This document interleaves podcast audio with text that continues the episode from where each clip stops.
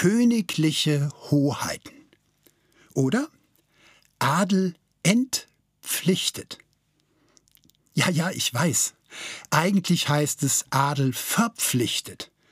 Das trifft sicherlich auch zu, aber hier geht es jetzt um einen ganz anderen Gedanken.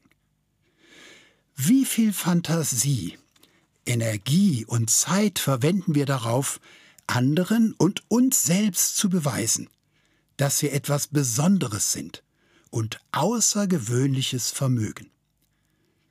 In Ausbildung und Berufsleben, in Bekanntenkreis und in privaten Beziehungen, selbst noch in unserem sozialen und kirchlichen Engagement sind wir immer auch zugleich auf der Suche nach Aufmerksamkeit und Bestätigung. Durch herausragende Leistungen, vorbildliches Verhalten und attraktives oder zumindest auffälliges Auftreten versuchen wir die Zuneigung und Beachtung zu gewinnen, ohne die wir nicht leben wollen. Aber wie oft werden wir enttäuscht, weil wir den Eindruck gewinnen, dass wir viel mehr in unsere Beziehungen investieren, als wir von ihnen gewinnen. Dass wir immer unsicherer und unglücklicher werden, je mehr wir uns um die Anerkennung durch andere bemühen. Und dennoch treiben wir das ausweglose Spiel, als wäre es unsere Pflicht.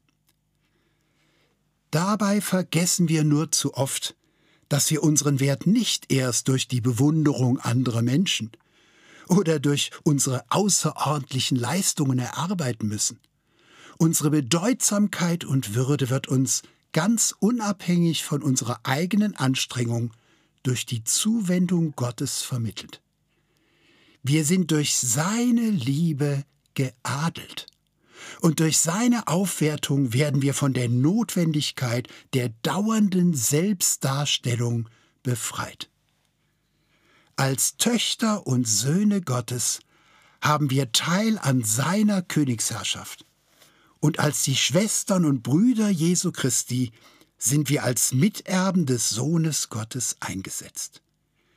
Mit ihm als Herrn und König sollen wir einmal zusammen leben und regieren.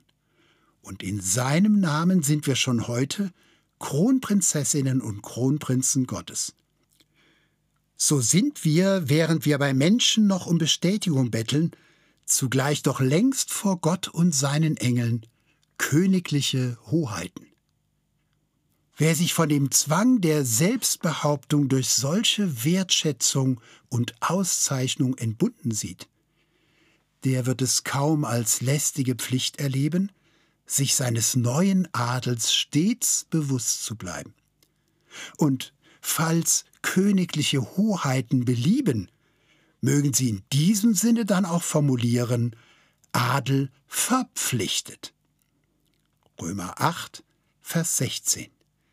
Der Geist selbst gibt Zeugnis unserem Geist, dass wir Gottes Kinder sind. Wenn aber Kinder, dann auch Erben, nämlich Erben Gottes und Miterben Christi.